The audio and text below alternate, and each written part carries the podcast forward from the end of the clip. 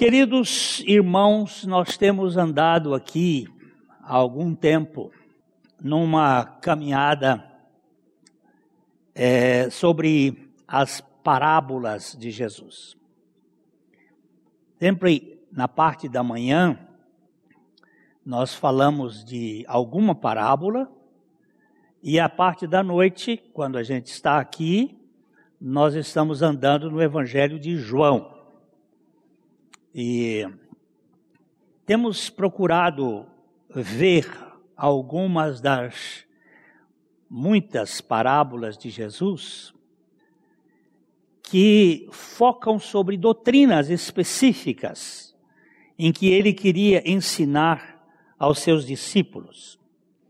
Muitas de suas parábolas foram contadas naquela semana final da sua vida quando ele se reúne com seus discípulos ali no Monte das Oliveiras ou mesmo no templo, e ele conta algumas parábolas, e esta é uma delas que são parábolas do final do seu ministério. É uma parábola do da viúva insistente ou da viúva persistente, que se encontra em Lucas, no capítulo 18, nos versos de 1 a 8. Se você tiver uma Bíblia aí na sua casa, se você tiver possibilidade de ver também, ou no seu aparelho, alguma coisa, ah, o texto bíblico, nós vamos ler aqui, é Lucas 18, de 1 a 8. Disse-lhe, disse-lhes Jesus uma parábola sobre o dever de orar sempre e nunca esmorecer. Esse disse-lhes Jesus é aos seus discípulos, ele está conversando com eles o dever de orar sempre e nunca esmorecer. A, a palavra dever que aparece aqui, ela é a mesma palavra para importa, é necessário nascer de novo é a expressão da terceira pessoa do singular do verbo duo, que é dei, é um imperativo, quase uma, é uma ordem, é necessário, é, é importante, é imprescindível, sobre o dever de orar sempre e nunca esmerecer. Havia um certo, uma certa cidade, um juiz, que não temia a Deus, nem respeitava homem algum. Olha bem, que tipo de juiz é este? Havia também naquela mesma cidade uma, mulher, uma viúva que, que vinha ter com ele dizendo: julga a minha causa contra o meu adversário.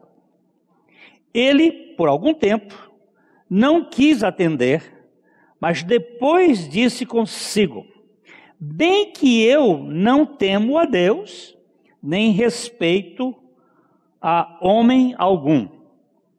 Todavia, como esta viúva me importuna, julgarei a sua causa, para não suceder que, por fim, venha a molestar-me.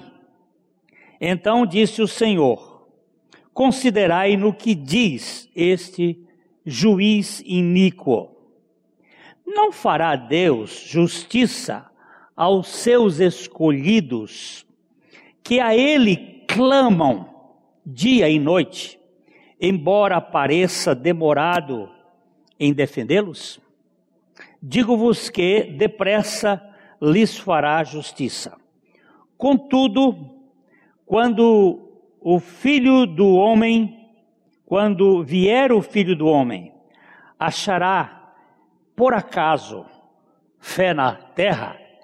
Eu não traduzo por porventura, porque a palavra porventura é uma coisa boa.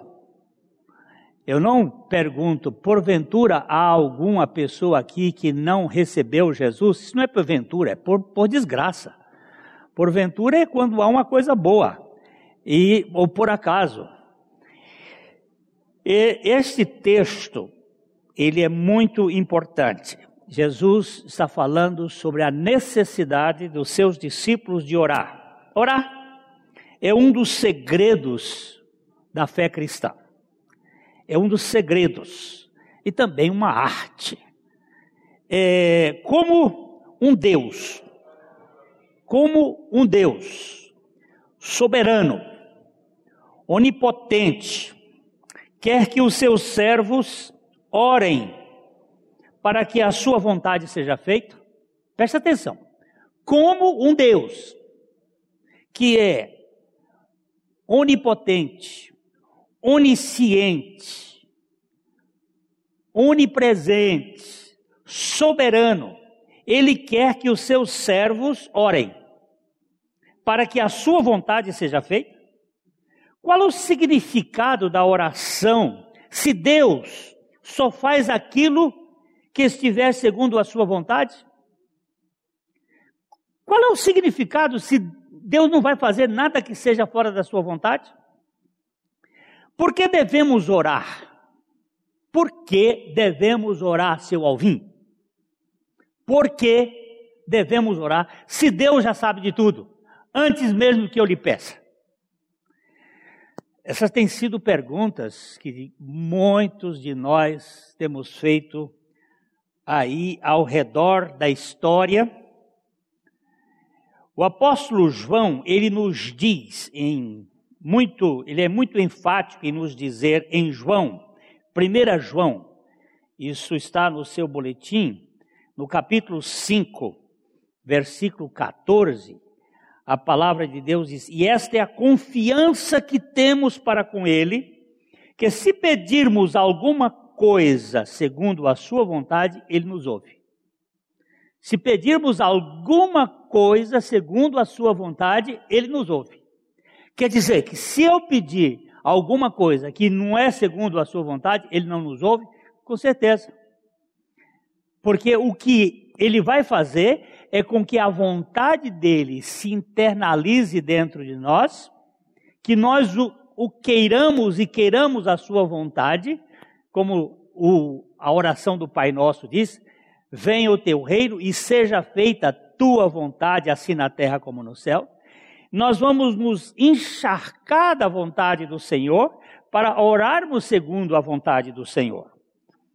Fica claro aqui que a oração é um produto da adequação à vontade de Deus. Mateus capítulo uh, 6, versículo 10, ele diz assim, ó, Venha o teu reino, faça-se a tua vontade, assim na terra como no céu. Esta é a mola que move o sentido de toda a oração verdadeira. Rhys Howells foi um, um homem na Inglaterra na época da Segunda Guerra Mundial. Ele foi um instrumento de Deus e tem um livro dele chamado O Intercessor ele era um homem de oração, não foi um pregador, foi um intercessor. E Rhys Howells, ele diz que antes dele orar, ele ficava algum tempo, alguns dias, procurando saber qual era a vontade do Senhor para orar naquele propósito. Ele levava um tempo para orar buscando a vontade do Senhor. Às vezes nós somos muito rápidos, é, já pegamos o gatilho aqui, atiramos sem saber qual é a vontade do Senhor. Eu me lembro do Rhys Howells, que ele conta uma história que ele viu um grupo de prostitutas na rua e ele foi movido pelo Espírito a orar por elas. Mas antes ele foi procurar saber a vontade do Senhor. Ele levou quase um mês para buscar a vontade do Senhor sobre aquelas moças. E aí um dia ele começou a orar.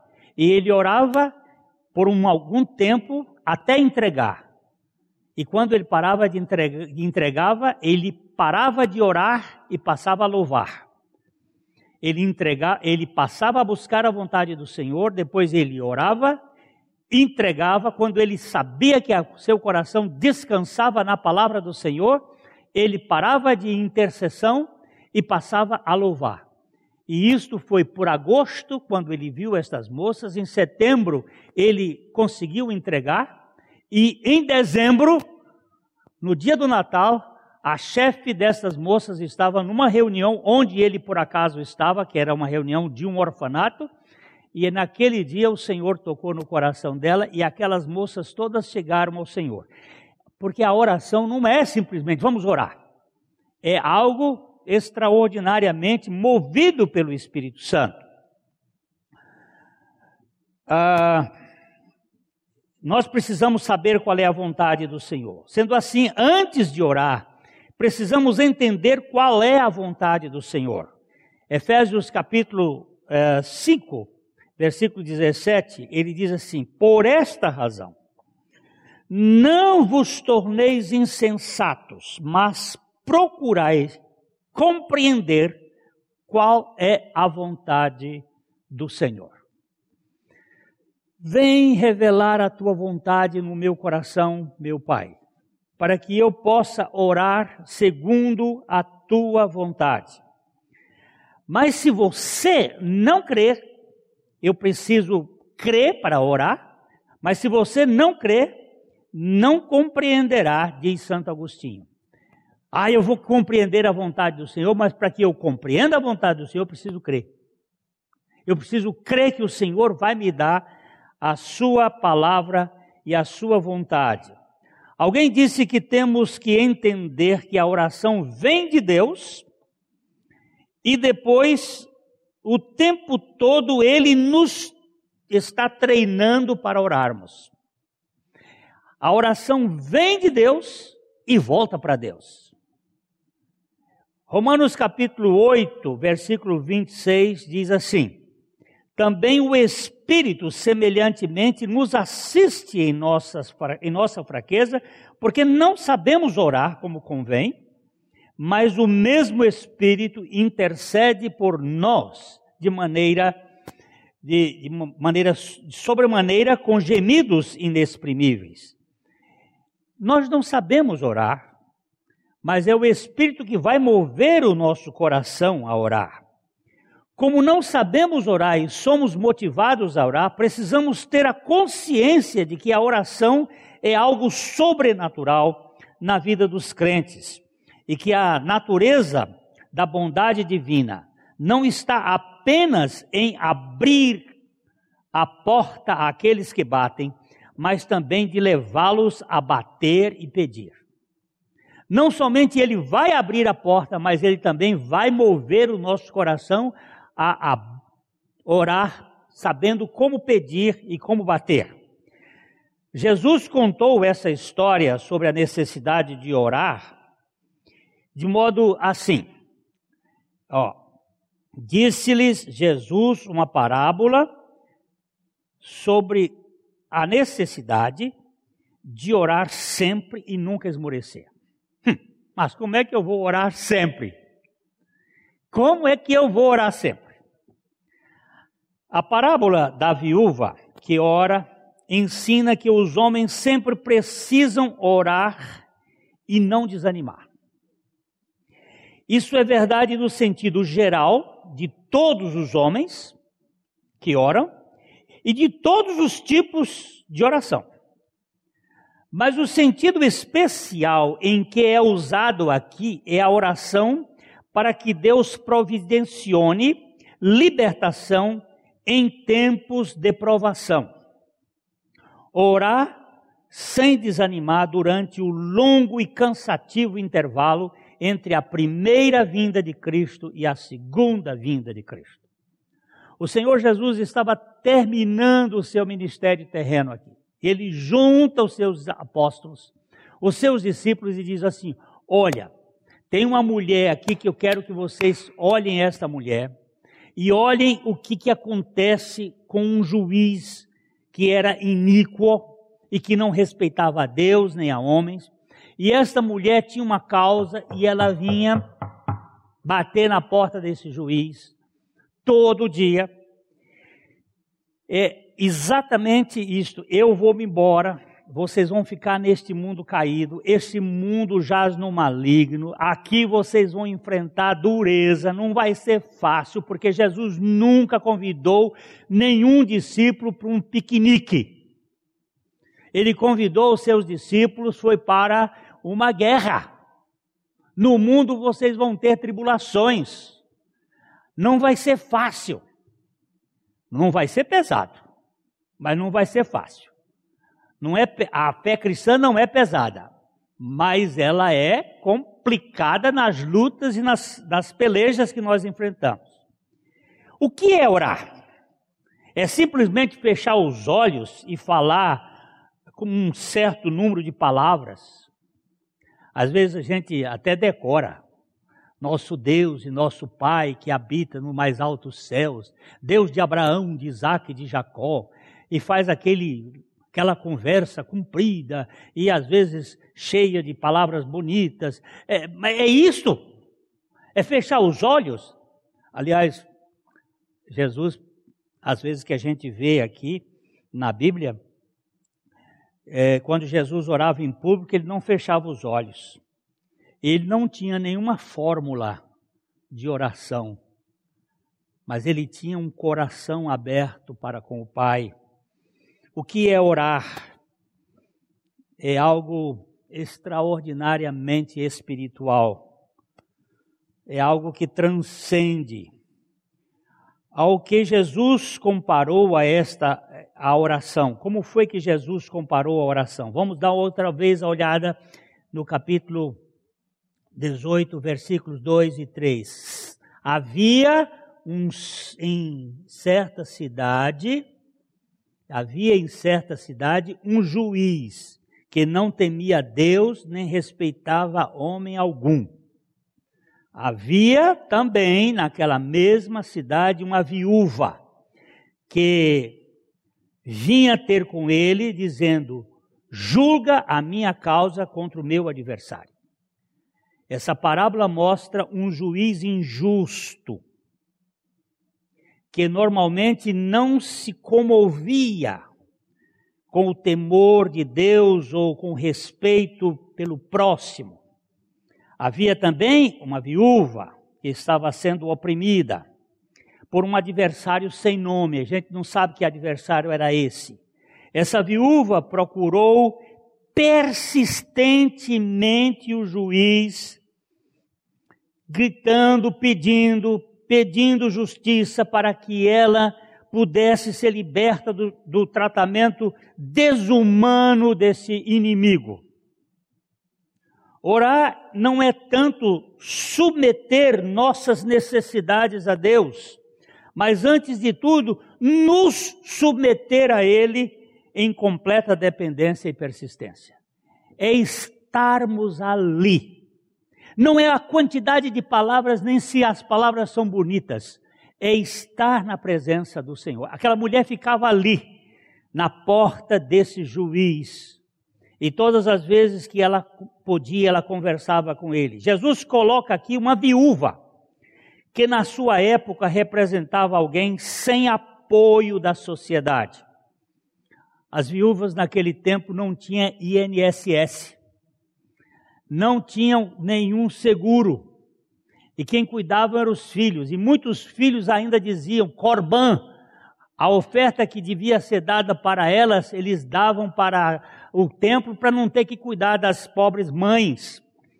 Uma mulher representava fraqueza. E ele estava sendo destacada, ela estava sendo atacada por um antídicos, um adversário. Dá uma ideinha dessa palavra com aquele inimigo invisível que luta contra a igreja. E a igreja agora, ela está sem a presença física do seu senhor, do seu noivo, do seu marido. E ela está só. Parece que tem alguma relação aqui. E a palavra usada no grego é de alguém que é contra a justiça. E o juiz é alguém que deve exercer a justiça, mas ele não tinha nenhuma consideração para com ela. Até me parece o STF atual, que não tem nenhuma consideração para com a justiça. Eu fico assim pensando: será que esses homens respeitam a Deus? Será que eles têm amor a Deus e têm respeito para com a justiça e para com os que têm problemas? Contudo, essa viúva não se faz de rogada, não se faz de vítima, antes persiste em sua causa, está ali de joelhos, clamando, pedindo, humilhando-se perante aquele juiz. Alguém diz que Deus não presta atenção à pompa das palavras ou à variedade de expressões mas a sinceridade e a devoção do coração. A chave abre a porta, não porque é de ouro, mas porque se encaixa na fechadura.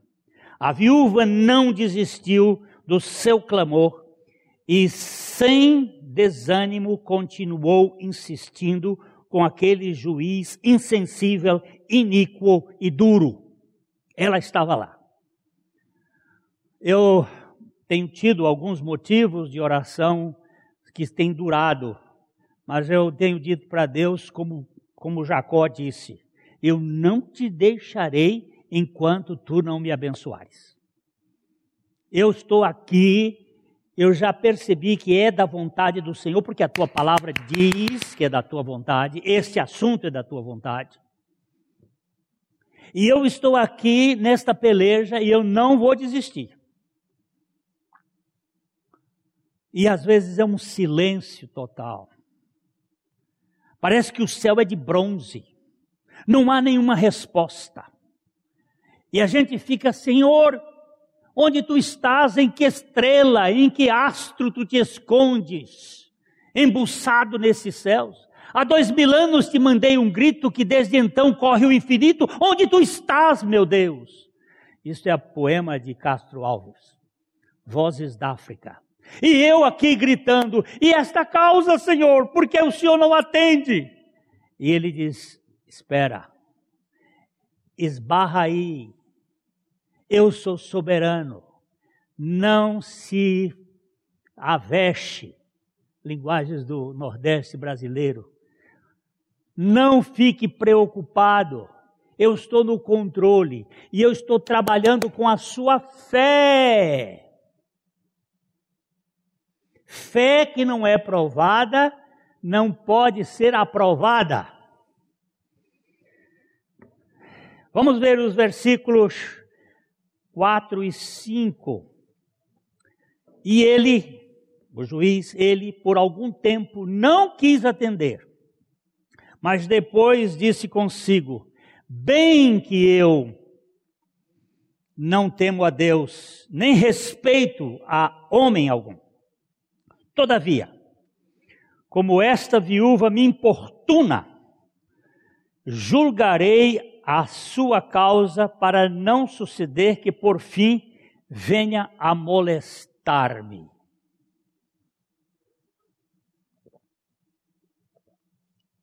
Preste atenção.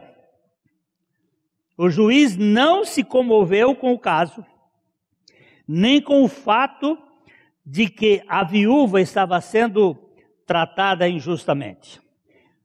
No entanto, a regularidade com que ela vinha ou veio diante dele o levou a agir. Sua importunação e persistência trouxeram uma decisão a seu favor. Eu, eu, fico, eu fico maravilhado com Jesus. Ele pegou um, um juiz, um tipo STF, um, tipo duro e, e, e, e que não tinha justiça nenhuma, e compara com Deus.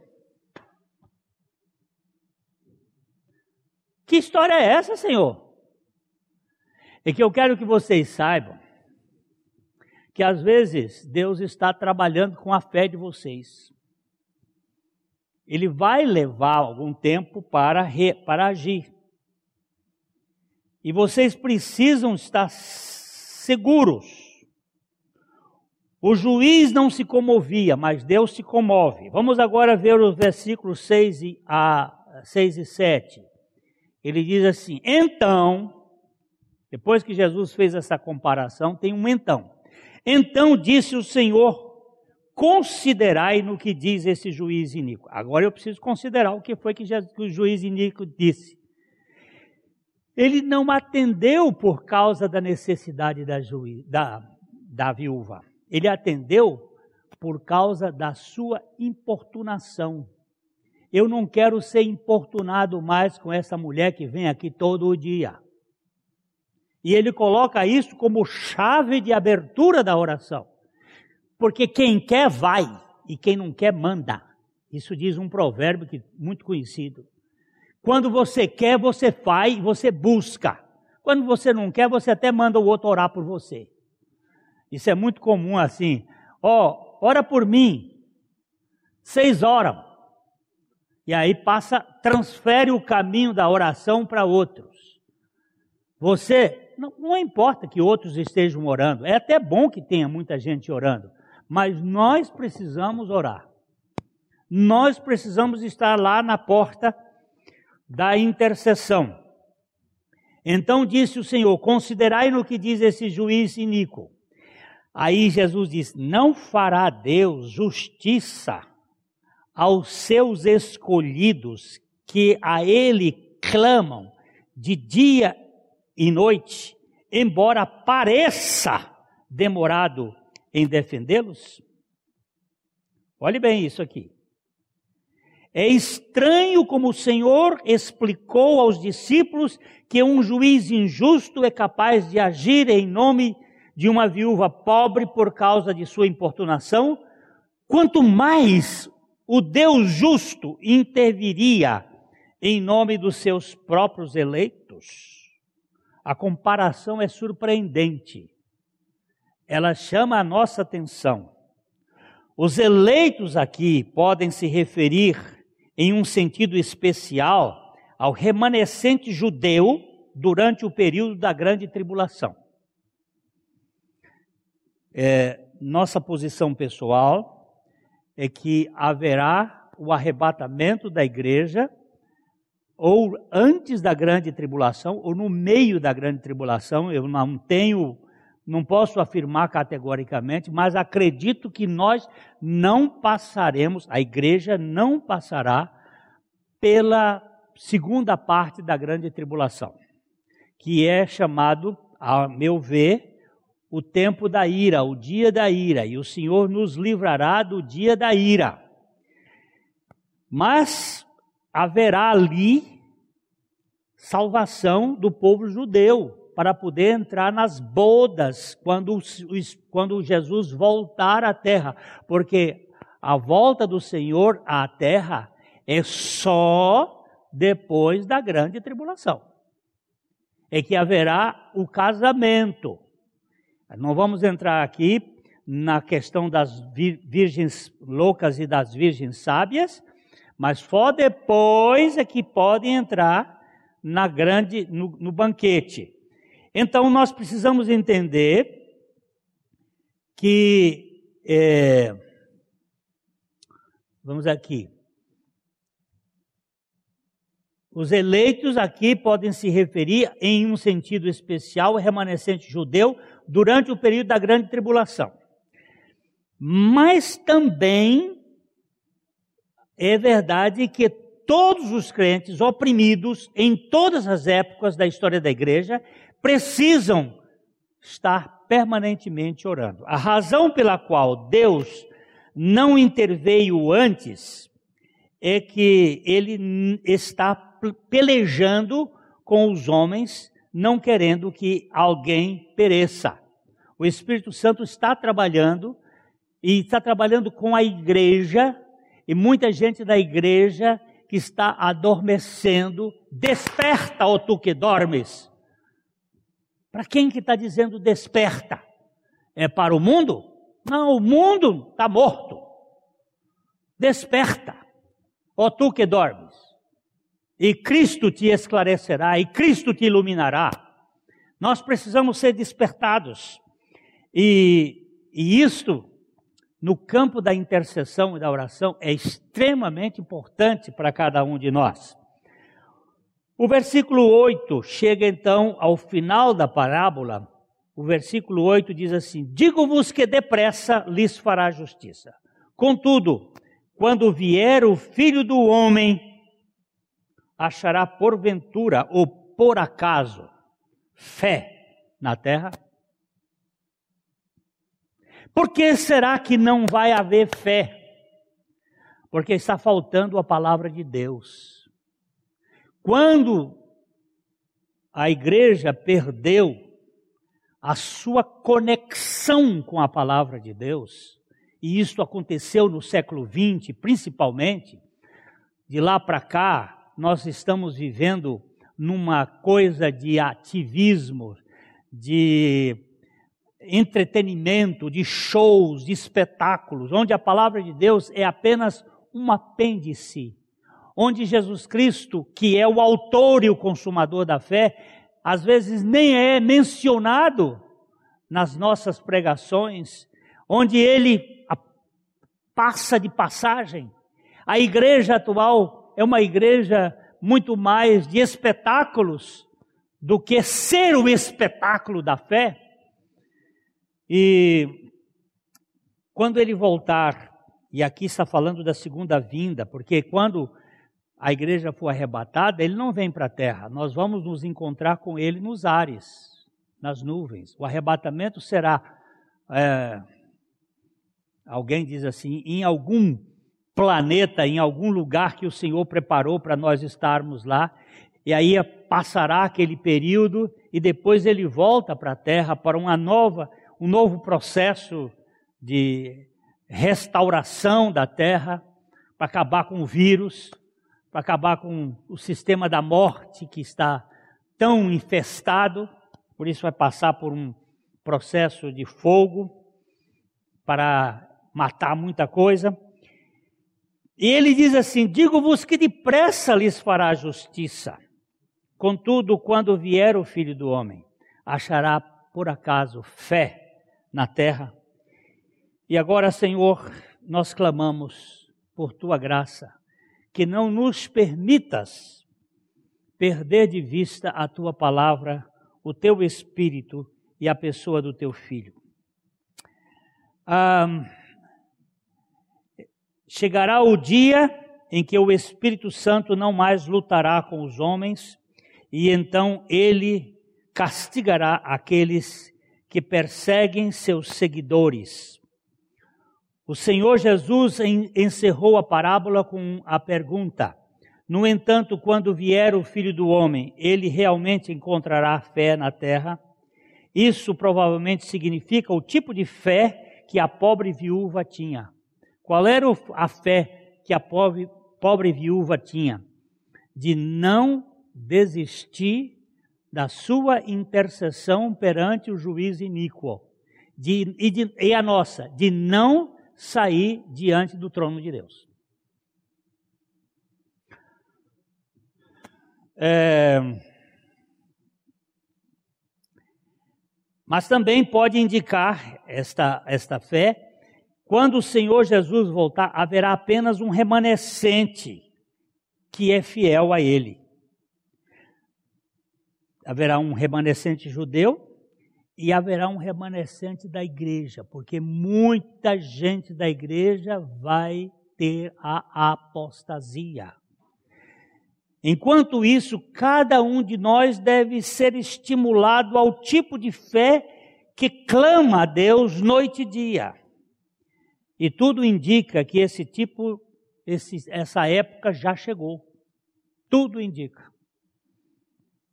O Senhor tem me acordado pelas madrugadas para interceder. Eu tenho um, uma ordem do maior para o menor, o mundo, a paz do mundo, clamando para que o nome dele seja glorificado neste mundo, o nosso país, para que o Senhor tenha misericórdia das autoridades, isto é, o assunto.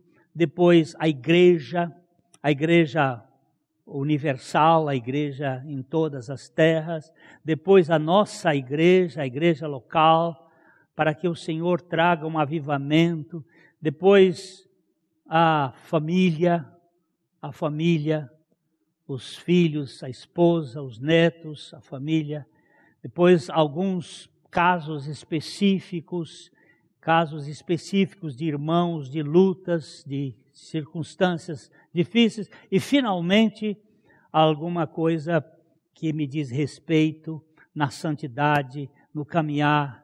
Então eu parto do, do geral para o particular, do mais universal para o mais e, e consigo às vezes dar uma orada num certa parte da noite, depois eu durmo. E eu não tenho problema se eu durmo orando. Porque eu aprendi com Brennan Manning, quando ele viu, ele estava muito culpado, sentindo muito culpado, porque ele se pegava às vezes dormindo quando orava, e ele viu um menininho no colo do pai, lá no Central Park, em Nova York, e o pai indo com a criança no, no ombro, e ele e, o pai todo alegre, fazendo, ele disse assim: Ah, Senhor, nunca mais eu reclamo que eu dormi na oração, porque quando eu dormir, eu estarei dormindo no teu colo. Eu estarei dormindo sabendo que eu sou finito e eu canso, mas eu estou no teu colo e aí eu encontro o descanso.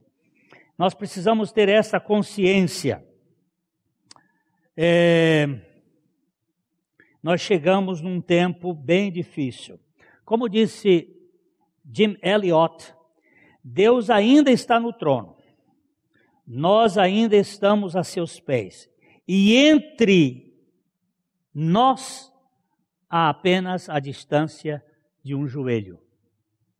A viúva não se intimidava com a recusa do juiz, e nós não devemos nos acomodar com a demora do Senhor. Se o Senhor não voltar hoje e só voltar daqui mais um tempo, eu tenho que estar olhando para Ele, esperando nele, orando para que Ele haja sem me molestar com esta questão. Oração é o mover de Deus no coração do crente para levá-lo a, a voltar-se para Deus.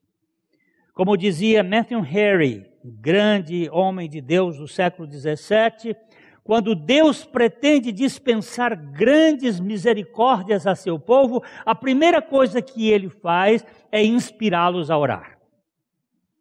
Quando Deus pretende dispensar grandes misericórdias a seu povo, a primeira coisa que faz é inspirá-los a orar. A causa da oração é o próprio Deus. Ele nos leva a orar para que o nosso coração encontre satisfação nele mesmo. Ele nos move a orar para que nós estejamos com Ele. Não é para que nós recebamos algum presente dele, é para que ele seja presente nas nossas vidas, para que nós tenhamos essa convicção da presença do Senhor. É ele mesmo. A viúva clamava porque tinha uma causa do seu adversário contra ela. Nós também, mas devemos orar porque temos o prazer de estar em comunhão com aquele que satisfaz cada sentido de nossa existência. Não é tanto a solução das nossas demandas que nos impulsionam ao âmbito do, da oração, mas a intimidade com o Pai de toda graça. Não é tanto a solução que eu estou querendo, é a presença dele. Eu não vim aqui porque eu estou carecendo ainda que esteja, mas eu vim aqui por causa do Senhor. Eu quero estar com o Senhor. Eu quero ter comunhão com o Senhor. Muito obrigado porque o Senhor permitiu isso através do teu filho que nós pudéssemos ter essa comunhão com o Senhor. Eu gosto muito deste pensamento de C.H. Charles Haddon Spurgeon, o príncipe dos pregadores do século XIX na Inglaterra. Ele diz o seguinte: as verdadeiras orações são como pombo, pombos correios, que encontram seu caminho com extrema facilidade. Elas não podem deixar de ir para o céu, pois é do céu que procedem. estão apenas voltando para o lugar de onde vieram. Você entendeu? É, você pega um, um, pombo correio aqui, uns pombos correios aqui em Londrina, e leva lá para Curitiba. Sabe o que é que acontece? Na hora que você soltar lá, ele vai dar umas voltas em cima de Curitiba, assim, ó. Umas duas, três voltas aqui em cima. Acha o, o GPS na cabeça dele e daqui umas três horas, quatro horas, ele está aqui em Londrina. Ele vai.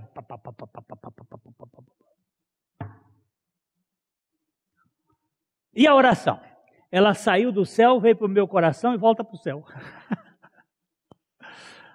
A oração é a vontade de Deus movendo o nosso coração e nosso coração voltando para, para a presença de Deus. Assim deve ser a, sempre a nossa oração, baseada na comunhão com Deus. Os problemas e os sofrimentos são instrumentos que a graça se utiliza para nos dar impulso na pista da oração. Dor e sofrimento não são necessariamente sinais da ira de Deus.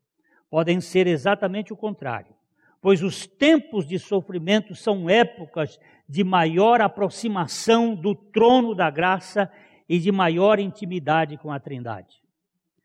Não me tirem os meus problemas, não me tire as minhas tentações, porque senão eu serei tentado de viver sem ti, dizia Abelardo. Não me tirem os problemas, porque os problemas, a, a igreja, quando fica muito confortada, muito confortável, sem muitos problemas, sabe o que é que acontece? Vira Laodiceia. Fica morna. Eu estou dando graças a Deus por essa pancadaria daqui, da colada, dessa pandemia, porque aqui vai ter um coador muito bom. Vai peneirar muita gente meia boca, meia sola, vai entrar pelo ralo, mas aquela turma fiel ao Senhor vai ficar firme, mais firme ainda. Cadê o aleluia de vocês aí? Eita! É esse povo de Deus que vai ser agora peneirado diante do altar do Senhor. A parábola da viúva insistente ou persistente, é uma instrução à oração persistente dos filhos de Deus no mundo caído. Contudo, devemos fazer da oração apenas, não devemos fazer da oração apenas um acessório para os momentos de tribulação, mas uma prática prazerosa para a nossa existência cristã. Deixa contar mais uma historinha aqui já contei isso aqui N vezes na nossa história de ministério nessa igreja, de C.H. Spurgeon. Spurgeon, eu falei há pouco, ele era um homem que passou muitos sofrimentos na vida. Spurgeon, é, quando ele, ainda jovem, foi construir o tabernáculo, o, o grande templo lá, chamado o Tabernáculo da Graça, o tabernáculo chamado Tabernáculo de Spurgeon, mais de 6 mil lugares, isso em 1940 e tantos. E, e na hora da, da, inauguração lá, houve, houve um cara, esses filhos do capeta que estão sempre por dentro da igreja, gritou: fogo, fogo! E aquela igreja cheia, o povo saiu correndo. E 27 pessoas morreram espezinhadas, pisadas. E Spurgeon dizia do púlpito: não, é, não tem fogo, não tem fogo, mas ninguém na hora da desespero. E aquilo trouxe uma luta para ele, ele entrou numa depressão e sentia muita culpa, e ele passou muitos anos sofrendo de depressão a vida toda. Ele sofria de gota, ele tinha problemas na sua estrutura alimentar muito descontrolada, e, mas um homem de uma alegria fora de série. E, e, ele, e ele, ele era um homem de oração. Quando ele fechava a, a, o sótão da casa dele é onde estava o escritório dele. Quando ele fechava a porta, ninguém poderia chamá-lo. E de repente a rainha da Inglaterra, que naquela época era a rainha Vitória, pense bem, a rainha Vitória, a, a, a monarca mais poderosa do mundo, chega lá na sua carruagem, o arauto dela desce, bate na casa e diz: Olha, a rainha está aqui e ela quer falar com o reverendo Spurgeon, com o pastor Spurgeon. A moça que trabalhava lá na casa ficou em pânico e saiu correndo e chegou lá na porta, estava fechada.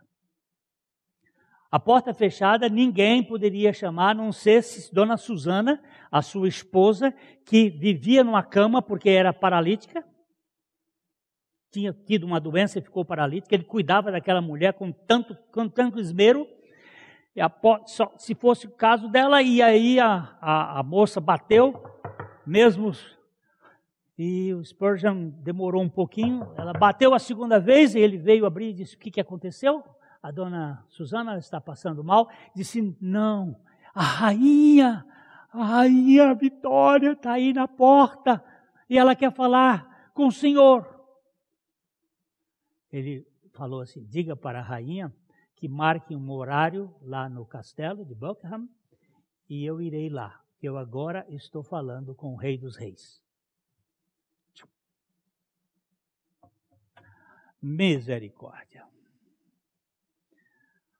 Se Bolsonaro me desse um, telefonema que eu quero falar com você, eu saía correndo. Ô cara sem personalidade. A rainha da Inglaterra bate, o homem está orando, ele disse: Não vou atender, porque eu agora vou falar, estou falando com o rei dos reis. Mas a rainha está aí. Não tem ninguém mais importante do que o rei dos reis. Logo depois, ela marcou. Quando o, o arauto deu a notícia, a moça falou com o arauto e o arauto deu a notícia para a rainha. Ela disse que na sua cocheira lá, ela disse: Este é o homem que eu preciso falar. Porque é um homem que sabia o que é prioridade, sabia o que é realmente a vida de oração. Um dos maiores versículos da Bíblia, perdão, um dos menores versículos da Bíblia ensina uma das maiores, os maiores exercícios da fé que move os cristãos autênticos. 1 Tessalonicenses, capítulo 5, versículo versículo 17. Orai sem cessar. Orai sem cessar. O verbo imperativo. Este orai sem cessar. Como assim? Assim como nós respiramos sem cessar. E sem nem mesmo perceber que estamos respirando. Devemos viver em oração mesmo que não seja sempre consciente. Nós bebemos e comemos de vez em quando, todavia, respiramos sempre. Será que nós podemos orar sempre assim, sem nunca desistir? É possível. É possível. Orar, a gente ora em duas esferas Parece que esta é a instrução desta parábola. Podemos orar com a mente, mas também podemos orar no espírito. O apóstolo Paulo nos diz em 1 Coríntios, no capítulo 15, no verso 14, no verso 15, ele diz assim: "Que farei, pois? Orarei com o espírito, mas também orarei com a mente. Cantarei com o espírito, mas também cantarei com a mente." Notou aqui? Que existem os dois lados. Com a mente eu sou consciente, mas com o meu espírito, nem sempre eu estou consciente. Eu me lembro de um dia em que eu orei no Espírito em São Paulo e orava até em sonho. Foi uma grande luta espiritual. Eu estava num congresso de pastores e estava uma grande luta e, e naquela tarde, depois do almoço, eu dei um cochilo. Enquanto dormia, eu comecei a orar. E orando por causa da luta que nós estávamos. E hoje eu encontro vários pastores que tiveram uma experiência de regeneração naquele dia. O Espírito me levou a orar no Espírito. E você, às vezes, não tem consciência de que você está intercedendo, está orando.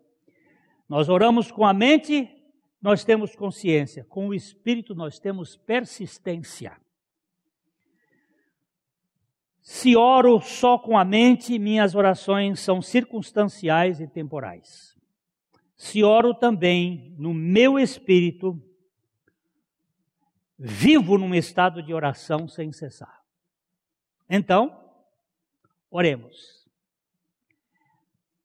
Nós fomos chamados à comunhão do seu Filho, Jesus Cristo, nosso Senhor. E a oração é um desses processos que nos interligam, a palavra e a oração. Minha filha e eu, a minha caçula, eu temos passado por momentos de oração juntos. Ela mora em Vinhedo, e eu estou aqui em Londrina. E nós temos procurado orar os salmos, orar a palavra de Deus, orar juntos, baseado no que a palavra de Deus está dizendo, intercedendo e orando segundo a palavra de Deus, e não segundo os nossos próprios pensamentos. Porque quando eu oro de acordo com a palavra de Deus, eu tenho certeza de que eu oro segundo a sua vontade porque esta é a vontade do Senhor. Que o Senhor nos ponha, nos coloque nesta, nesta a, ação maravilhosa de intercessores e vivamos para a glória do Senhor. Vamos orar? Nosso Pai querido, este é um terreno sagrado e nós temos que descalçar os nossos pés não temos habilidade para orar, mas não queremos estar fora desta intimidade do Senhor pela intercessão. Se aquela viúva não perdeu a sua postura diante daquele juiz iníquo, daquele juiz cético, duro, que não tinha nenhuma consideração nem com ela, nem com o adversário, nem com a justiça, mas ela estava ali sempre, e o Senhor nos conceda a graça de permanecermos diante do teu trono de graça, a colocar não só as nossas demandas, as nossas expectativas, mas especialmente o nosso coração. Que ele esteja ali na tua presença, aqui na tua presença, na intimidade do Senhor. Nós te queremos e queremos mais do que qualquer coisa neste mundo. E como o ar que respiramos, que é mais importante do que a água que bebemos e do que o alimento que comemos, mas nem sempre damos a mesma valorização. Conceda-nos a graça de olhar para Ti como a necessidade principal da nossa existência.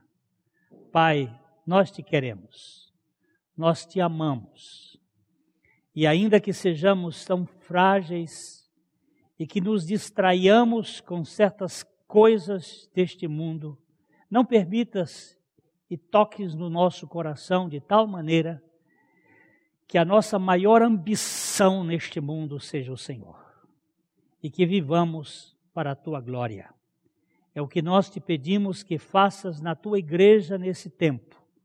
Uma igreja que se ajoelhe, que se prostre, que se coloque diante do Senhor em espírito e em verdade, tanto em adoração como em oração, para que também a sua ação re, é, redunde da operação do teu Espírito nas nossas vidas. Nós te bendizemos, nós te agradecemos e oramos também agora pelo nosso país. Nós pedimos ao, ao Pai que tenhas misericórdia deste país, das autoridades, do presidente, para que ele seja revelado, é, iluminado pelo teu Espírito e que nós possamos ter a paz nessa nação. Em nome do Senhor Jesus é que eu oro, porque o teu nome está posto nesta nação, agora e para sempre. Amém. A Livraria PIB Londrina procura selecionar cuidadosamente seus títulos e autores a fim de oferecer um conteúdo alinhado com o Evangelho de Jesus Cristo Bíblias, livros de teologia, devocionais, literatura infantil, biografias, comentários bíblicos e muito mais. Dispomos também de um acervo de CDs e DVDs das mais de 5 mil mensagens ministradas na primeira Igreja Batista em Londrina. Visite a Livraria PIB Londrina e conheça ainda mais. Livraria PIB Londrina, de segunda a sexta, das 13h30 às 18 horas endereço na Avenida Paraná, 76A, próximo ao Calçadão, bem no centro de Londrina. Ligue para 3372 8921 ou acesse o site www.livrariapiblondrina.com.br.